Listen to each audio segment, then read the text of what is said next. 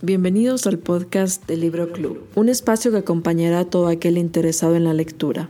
Mi nombre es María y en medio de la pandemia decidí crear un club de lectura para formar una comunidad literaria con personas de diferentes lugares del mundo. Estaremos conversando con autores para conocerlos mejor y también haremos lecturas de libros elegidos. Bienvenidos al sexto programa. Hoy nos acompaña Rommel Manosalvas. Nacido en la ciudad de Quito, tiene 27 años, es arquitecto, booktuber y escritor. Recientemente ganó el Mundial de Escritura en donde compitió con más de 5.000 escritores de otros países. Su texto Abuelita cautivó no solo al jurado, sino también al público. Bienvenido Rommel al sexto programa de Libro Club. Hola María, eh, gracias por invitarme. Estoy muy contento de estar charlando contigo hoy y um, nada, gracias por el espacio.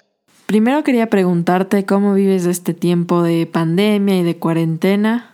Bueno, eh, creo que como la mayoría de personas, teniendo extremo cuidado eh, cuando tengo que salir por algo de razón, intento no salir en realidad pasa la mayor parte del tiempo en casa y creo que los libros han sido de cierta manera una compañía muy grande para mí.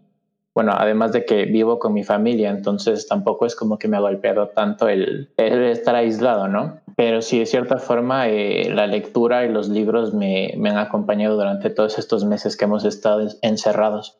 Y seguramente este tiempo también te habrá servido para escribir, ¿no? Sí, sí, sí, también he escrito bastante. Em, justamente el, Mundial surgió como una propuesta de escritura eh, para pues pasar un poco más distraídos y ejercitar la escritura precisamente en este, digamos, nueva realidad que estamos viviendo, ¿no? En este encierro.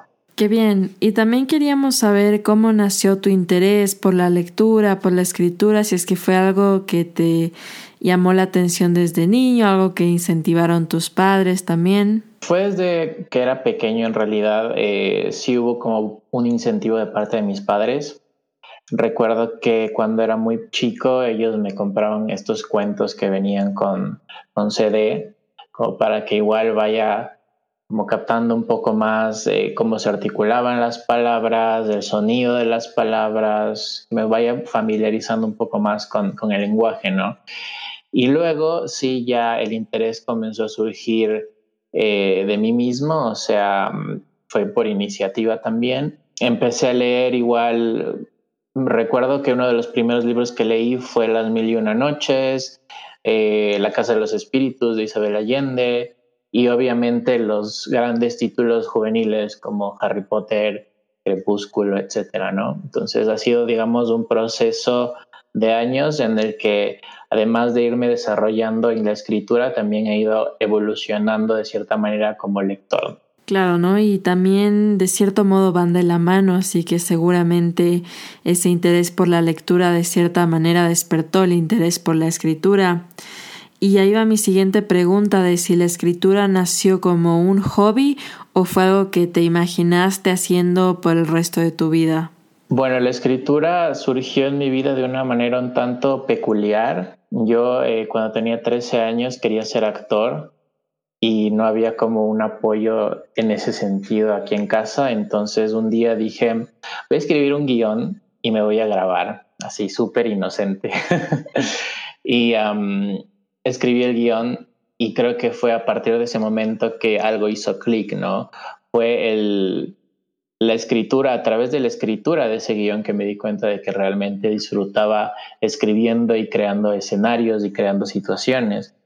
Entonces, eh, no fue algo consciente, no fue como me voy a sentar a escribir un libro o un cuento un, digamos, de mm, algo relacionado con literatura per se, sino fue esto del guion y el deseo de, de actuar en realidad. Muy bien, entonces fue como una experiencia reveladora y esto de la actuación es algo que lo seguiste haciendo o básicamente terminó ahí. No, eh, la actuación fue un deseo que tuve, pero con el descubrimiento de la, de la escritura eh, quedó ahí en realidad.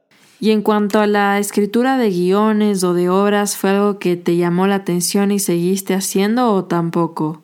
No, eh, ese guion que escribí, que realmente no sé si sea guion porque lo escribí desde lo más, digamos, em, intuitivo, no tenía ningún tipo de formación con respecto a la creación de guiones ni nada por el estilo, entonces fue un experimento, en realidad, nunca supe si era un guion como tal, nunca se lo pregunté a nadie. Y uh, fue lo único que escribí, después ya me dediqué de lleno a escribir otras cosas.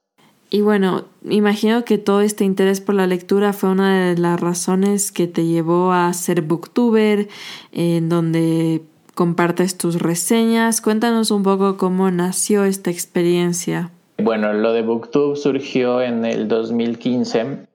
Yo todavía estaba en la universidad, estaba terminando mi carrera en arquitectura y um, en, en medio de ese ámbito, digamos, no conocía tanta gente que sintiera como el mismo afecto, la misma conexión tan potente que yo sentía con las letras, ¿no? Era un poco complicado llegar un día donde mis amigos y contarles, ¿sabes qué? Leí tal cosa y me gustaría, me encantaría conversar de ello contigo porque no había interés de parte de ellos, ¿no? Entonces, eh, Booktube surgió precisamente como para buscar ahí en, en el Internet gente que que quisiera charlar, que quisiera hablar de libros, que, eh, que compartiese también esa, ese amor ¿no? por, por, la, por las lecturas, por los libros. Y al principio, en 2015, cuando yo abrí el canal, fui uno de los primeros eh, booktubers de aquí del Ecuador.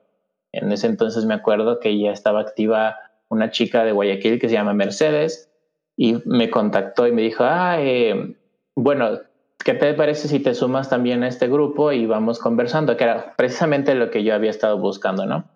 Seguí con eso un par de meses, pero me tocó dejarlo porque, como te digo, estaba en los últimos semestres de la carrera y arquitectura es una carrera bastante demandante, entonces no tenía mucho tiempo en realidad para hacer videos ni nada por el estilo.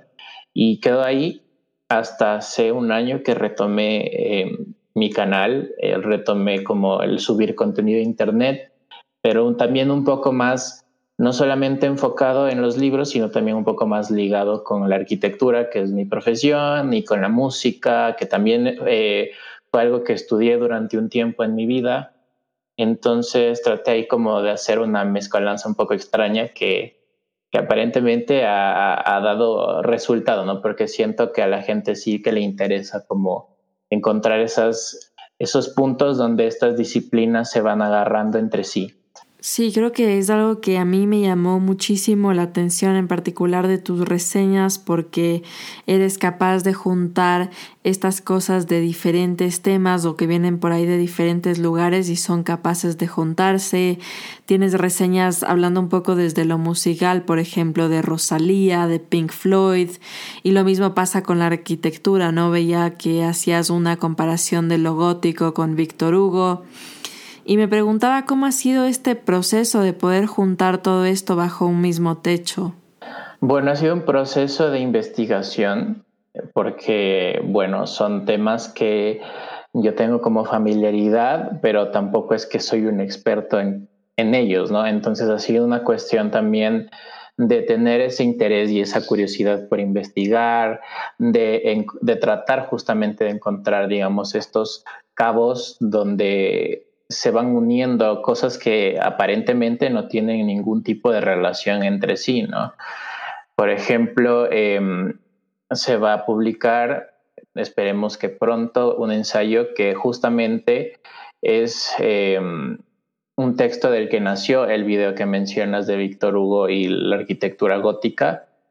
Eh, en el que hago, en el que trato de establecer, digamos, una semblanza de lo que hizo este escritor para salvar esta arquitectura que en el siglo XIX era súper desvalorizada, para eh, eh, crear estrategias o proponer estrategias que puedan ser aplicadas en nuestra realidad aquí en Quito con la arquitectura moderna, que también es una arquitectura que, digamos, escapa la mirada del transeúnte, escapa la mirada de las personas y por ese mismo hecho es muy fácilmente que sea destruida, ¿no?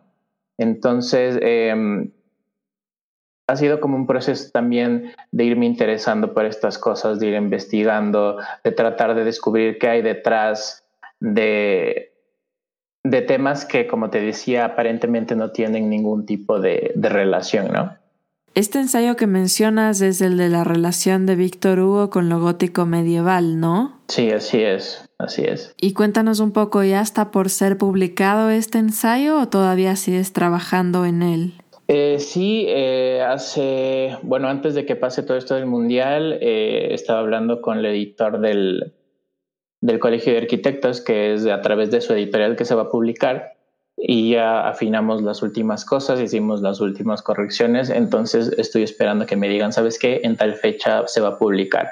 Según entiendo, primero va a salir en digital por lo de la pandemia y todo esto, pero se espera también que haya una publicación en físico mm, probablemente después cuando digamos que la cuarentena llegue a su fin. Ya hemos hablado un poco de la arquitectura y cómo eso está conectado con tu persona, pero ¿qué fue lo que te llevó a estudiar esta carrera que por ahí no es lo primero que pensamos cuando hablamos de literatura o de la escritura, de leer y escribir?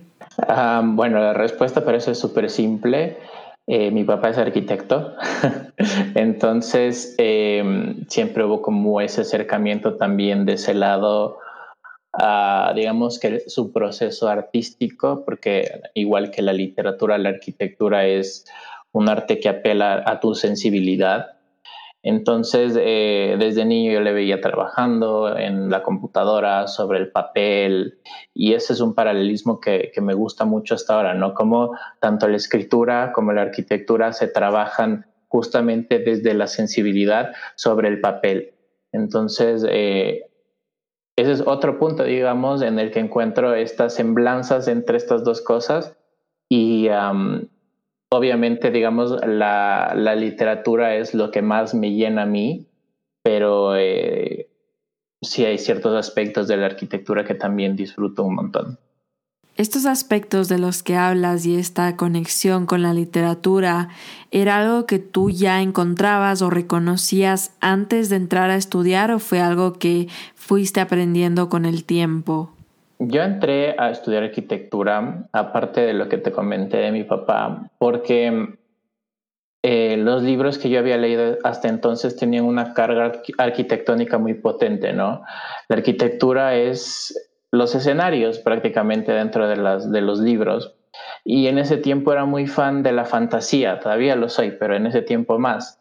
Entonces, eh, leer, por ejemplo, El Señor de los Anillos y leer las descripciones que hacen en ese libro sobre ciudades ficticias, eh, sobre eh, elementos muy puntuales que tienen mucha relación con la arquitectura, pues dije, tal vez esta carrera también me puede servir mucho al momento de, escribir y de ambientar las historias, ¿no? Entonces fue más por ese lado, porque nunca, nunca me vi en como alguien que emprendiera netamente en arquitectura, que tuviera una constructora o que se dedicara netamente al diseño arquitectónico. Siempre me interesó más digamos, el lado artístico, el lado histórico, teórico también. Entonces, em, pues sí, eso.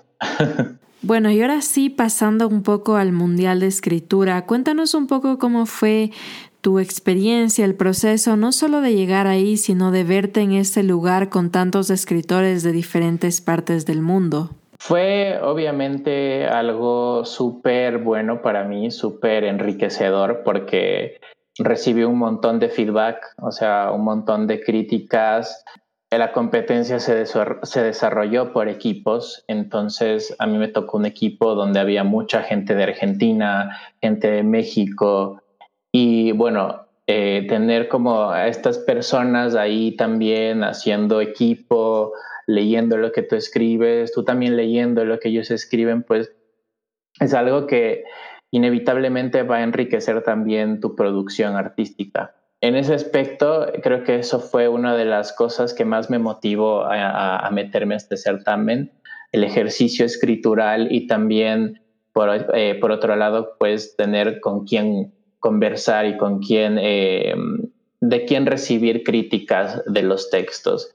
también fue el hecho de que era un proceso de escritura sin parar durante 14 días. Entonces, eso también es muy, muy importante como eh, generar el hábito, sobre todo si es que realmente quieres eh, dedicar a escribir, eh, generar un hábito de escritura diario, um, regular. Y me pareció que esta era una oportunidad súper buena como para justamente hacer ese ejercicio, ¿no? De, de hacerlo todos los días, de saber que si no lo hacía todos los días me iban a, descalificar del concurso. Entonces eh, fue muy eh, productivo en ese sentido también. Hablando un poco de esto de la crítica, ¿cómo eres tú recibiendo crítica? ¿Eres alguien que lo toma bien o no tan bien?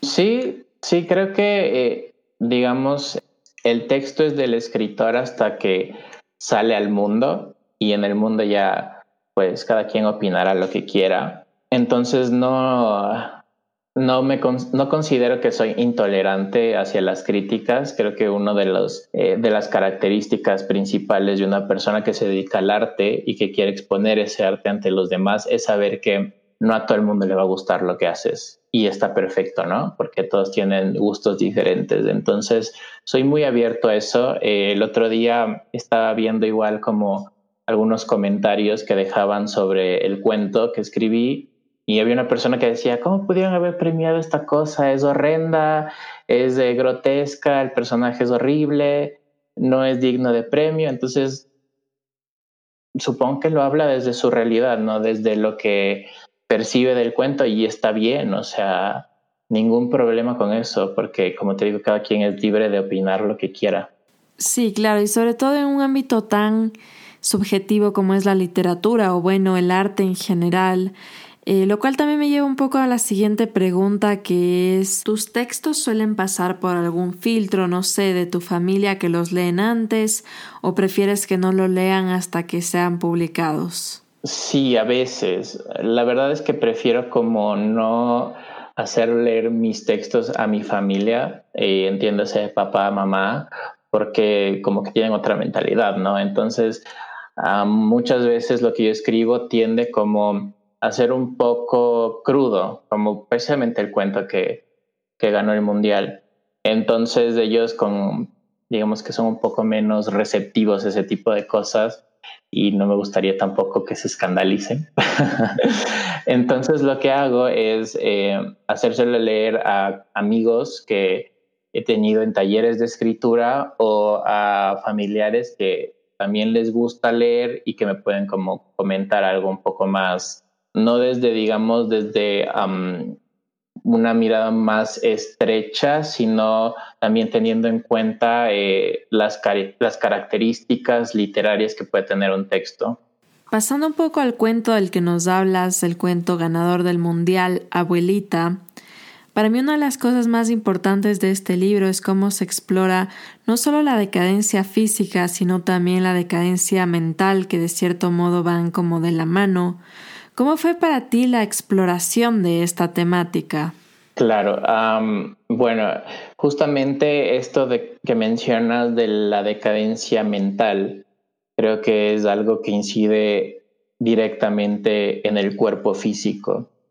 Eh, muchas veces se tiende a pensar que la enfermedad ah, simplemente tiene que ver con, como te digo, el cuerpo físico, con un dolor o con algo que está mal en tu cuerpo, sin muchas veces pensar que probablemente eh, también puede surgir de la parte emocional y mental.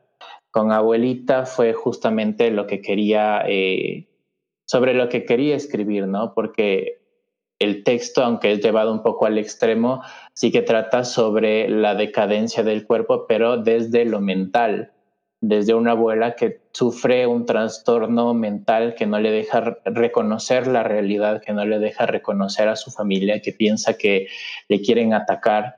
Entonces, de ahí nace toda esta agresividad y toda esta violencia.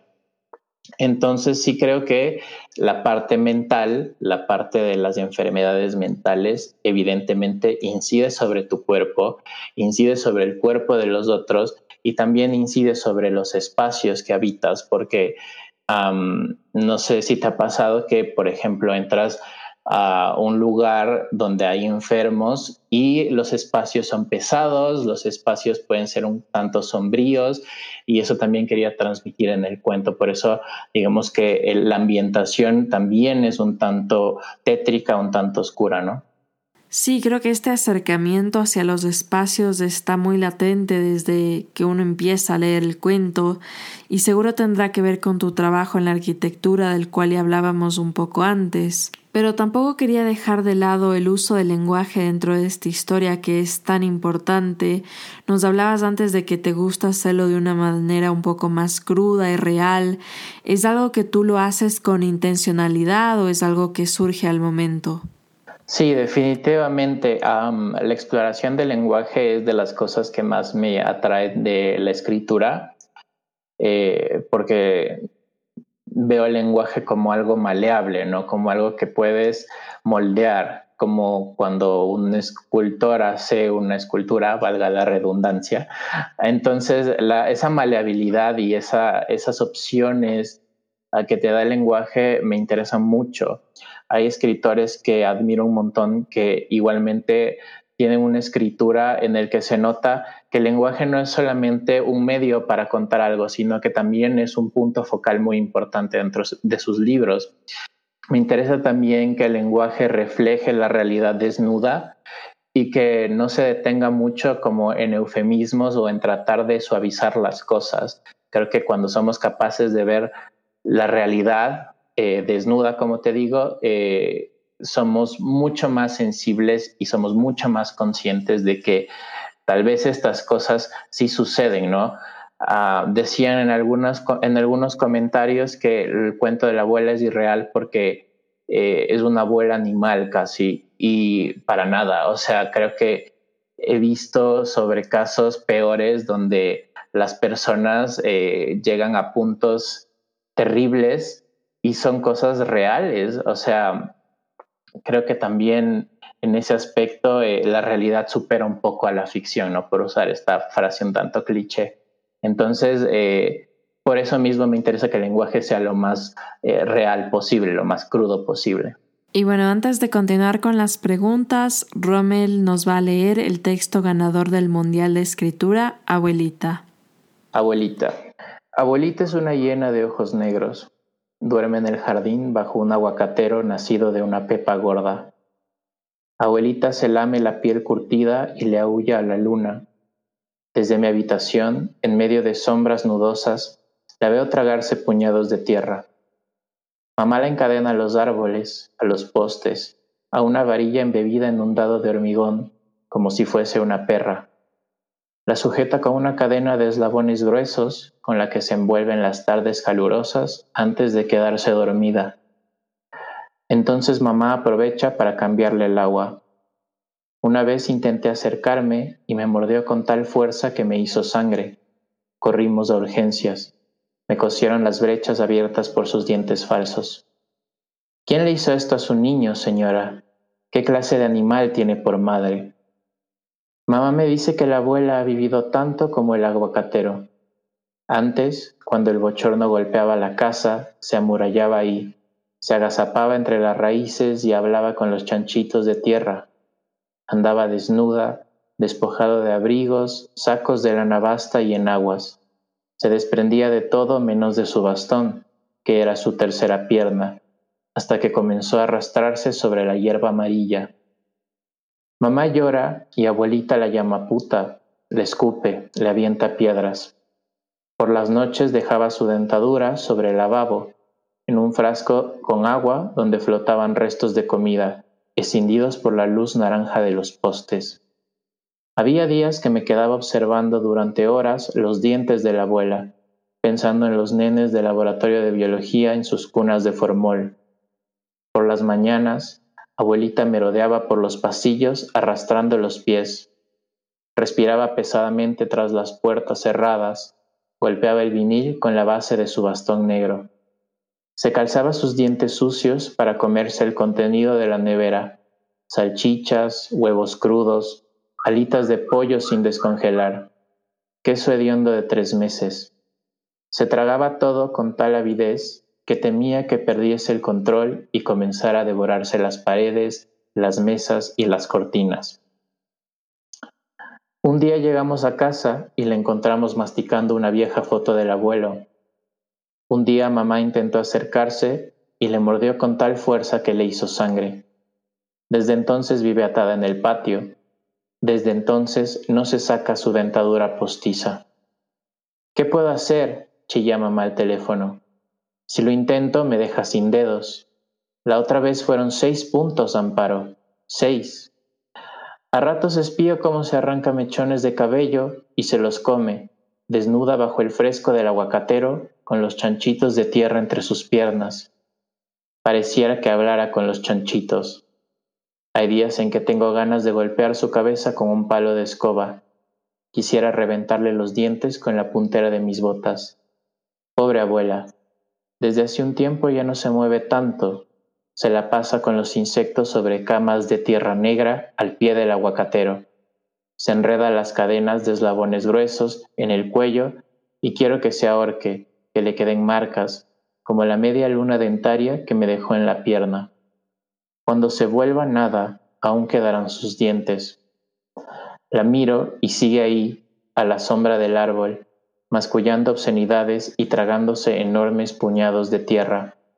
Desde la ventana se parece cada vez más a un gusano enorme. Muchísimas gracias Rommel por leernos esta tan maravillosa historia y quería llegar también a uno de los comentarios que hizo uno de los jueces del Mundial, Jonathan Lethem, que dijo algo particular, que él siempre queda o usualmente queda insatisfecho con los textos sobre abuelos que escribe la gente o sus alumnos y creo que es algo que nos pasa a la mayoría, ¿no? Porque suelen ser un poco clichés. Sin embargo, el tuyo rompe con ese esquema. Quería saber si lo transitaste un poco desde tu experiencia personal o más bien fue algo de pura ficción.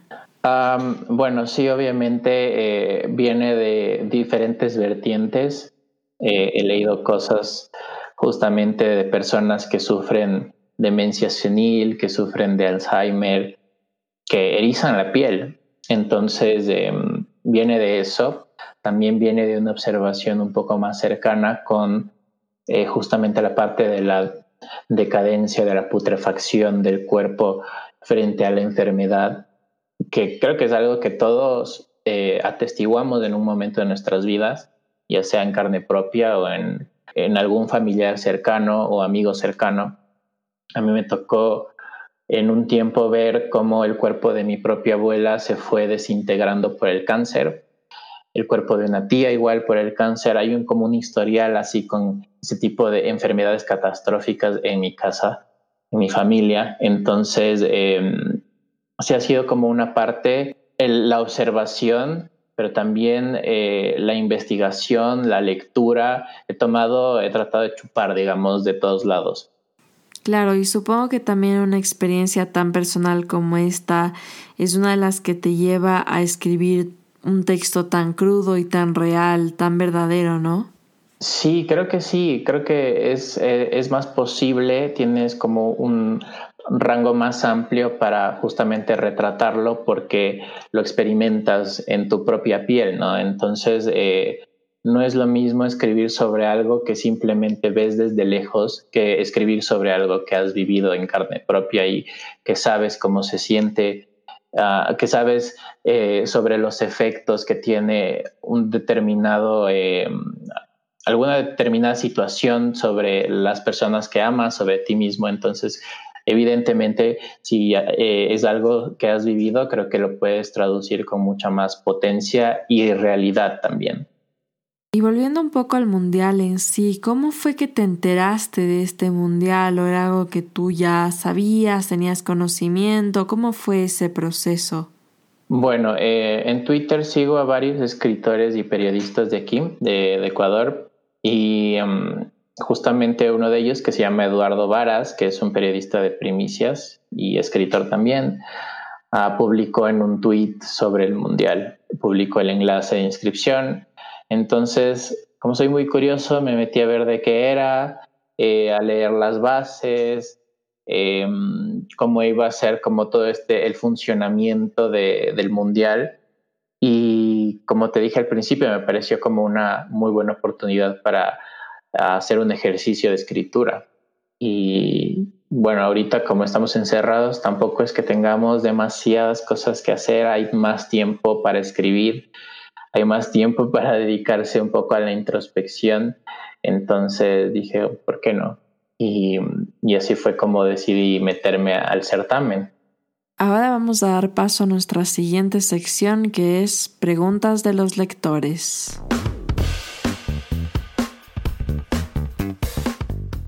La primera pregunta es, ¿cuáles son algunos autores que podrías mencionar que te han inspirado para escribir? Bueno, hay un montón.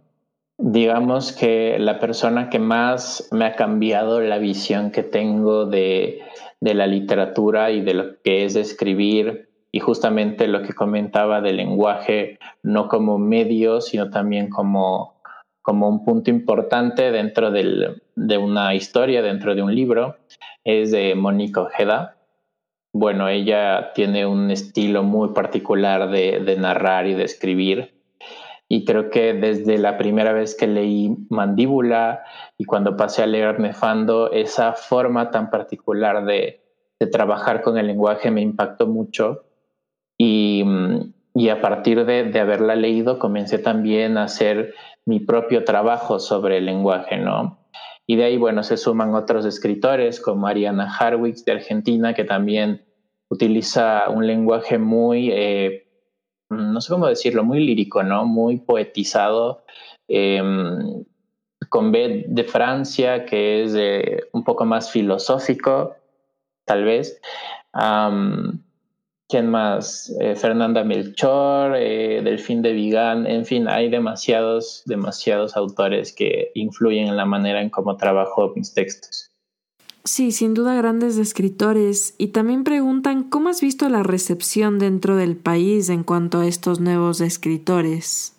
Bueno, creo que eh, sí, de, algún, de alguna forma estas nuevas escrituras femeninas que empezaron, si no estoy mal, con Mónica Ojeda precisamente y con María Fernanda Ampuero hace algunos años atrás, eh, han tenido como una repercusión bastante grande también en la forma en la que las personas, sobre todo los jóvenes, consumen literatura aquí. Eh, he visto que más personas comienzan también a interesarse por la literatura ecuatoriana y ya no solamente miran lo que se trabaja y lo que se produce afuera, sino también lo que se está haciendo acá adentro, que creo que tiene una calidad brutal. Hay un montón de escritoras y escritores también que, que recomendaría, que me atrevería a recomendar, eh, como eh, Natalia García Freire, que recientemente igual publicó una novela que quedó en, en la lista de los mejores libros del New York Times del año pasado a Daniel Alcibar Belolio, a Gabriela Ponce, Solange Rodríguez, Ernesto Carrión. Bueno, ahí hay como, no sé, un movimiento literario muy fuerte en la actualidad aquí dentro del país. También preguntan, ¿qué tan importante dirías que es leer para poder escribir? Más que importante es fundamental. O sea, creo que no hay como una escuela per se para que te conviertas en un escritor. No es como con la arquitectura que vas a la universidad y te haces arquitecto a los cinco años. Creo que la escuela para ser escritor es justamente los libros, ¿no? Tratar de, absorber la, la, mayor cantidad posible de conocimiento de los libros, eh, desde lo que se cuenta, eh, pasando por cómo se cuenta, por cómo cada autor maneja el lenguaje, tiene su propia voz entonces sí, es absolutamente fundamental. Creo que no se puede pensar en un escritor que no haya sido un lector en primer lugar. Ya nos contabas antes un poco de que con el Mundial tuviste estos como 14 días en los cuales no dejaste de escribir y claro, se va formando como un hábito. Pero aquí nos preguntan si tú escribes todos los días o si eres de escribir más esporádicamente. Siendo, siendo muy, muy honesto, no. No lo hago todos los días, lo intento porque, bueno, es indispensable el trabajo, ¿no? Para tener un producto. Esa es creo que la finalidad de todo escritor, tener un producto al, al final de un proceso escritural, pero no lo hago todos los días. Eh, hay días en los que prefiero pasarme leyendo, hay días en los que prefiero ver un documental o, no sé, hacer alguna otra actividad que también eh, estimule un poco más, digamos, eh, la forma en la que escribo. Entonces, creo que está mal pensar que un escritor lo que debe hacer 24/7 es pasarse sentado escribiendo, porque el escritor también nace de un montón de otras actividades, incluso de tu propia vida, ¿no? Muchas veces lo que escribimos tiene tintes de autobiografía, está inspirado en, las cosas que vivimos a diario. Entonces, eh, lo que yo hago es sí tratar de tener como establecido eh, un régimen de escritura que no es tan rígido tampoco, porque como te digo, también lo compagino con otras cosas que desde mi punto de vista son importantes para el desarrollo escritural. Sí, absolutamente. Y creo que esta siguiente pregunta que hacen va un poco ligada con esta respuesta que nos diste, y es ¿cómo haces para encontrar inspiración actualmente? Bueno, creo que la inspiración es como no sé, es como una forma de, postergar el trabajo, creo yo. O sea, esperar a que llegue la inspiración es una frase que he escuchado muchas veces como para justificar que no no se haga un trabajo, ¿no? Y creo que puedes inspirarte de todo en realidad. No es como que no es, no es un momento de iluminación así específico eh, es absorber, como decía, de todo lo que te rodea, salir un día, no sé, a caminar al parque y ver los árboles y que eso te estimule a escribir o, no sé, leer algo. Creo que es ah, algo que, pasa cuando eh, tratas de absorber, como dije y como he repetido varias veces, de todo lo que tienes alrededor. Y la última pregunta, aunque también ya nos comentaste un poco, es ¿cuáles son tus planes a futuro? ¿Qué está por venir?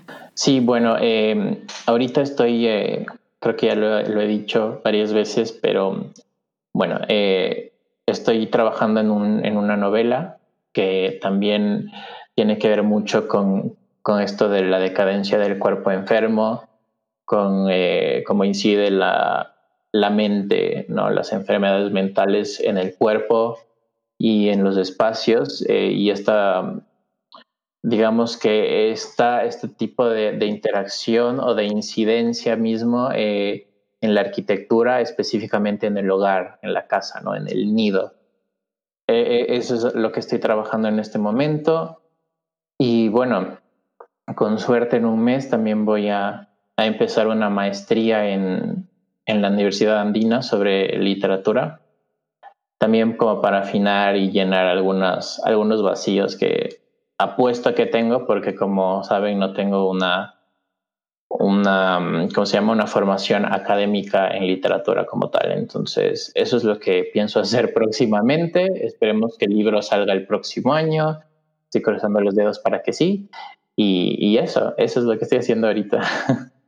Qué bueno, Rommel, me alegro muchísimo. Felicitaciones y agradecerte muchísimo por esta entrevista. No solamente felicitarte por todo esto que vas a lograr, sino por todo lo que ya has logrado, como este gran triunfo que la verdad nos enorgullece a todos como país. Así que gracias por tomarte el tiempo de estar aquí con nosotros y contarnos un poquito más. No, para nada, encantadísimo de estar contigo hoy. Eh, gracias otra vez por invitarme y por esta conversación tan amena. Me voy muy, muy contento. Bueno, le agradecemos nuevamente a Rommel por habernos acompañado. La verdad que es un orgullo como país que alguien como él nos haya representado con ese texto tan potente pero a la vez tan movilizador. Gracias a todos los que nos acompañaron en este sexto encuentro junto a Rommel Manosalvas. Espero que hayan disfrutado de la historia, abuelita, y de esta entrevista tanto como yo. Hoy este segmento de podcast llega a su fin, pero agradezco a todos los que estuvieron presentes, a los que nos escucharon, acompañaron, enviaron preguntas y sobre todo a los escritores que fueron tan cordiales y nos acompañaron en las entrevistas, a Edna Iturralde, Gabriela Ponce, Alex Chico, Rafael Lugo, María Auxiliadora Valladares y Romel Manos Salvas. Muchísimas gracias de todo corazón, abrazo y cuidarse mucho.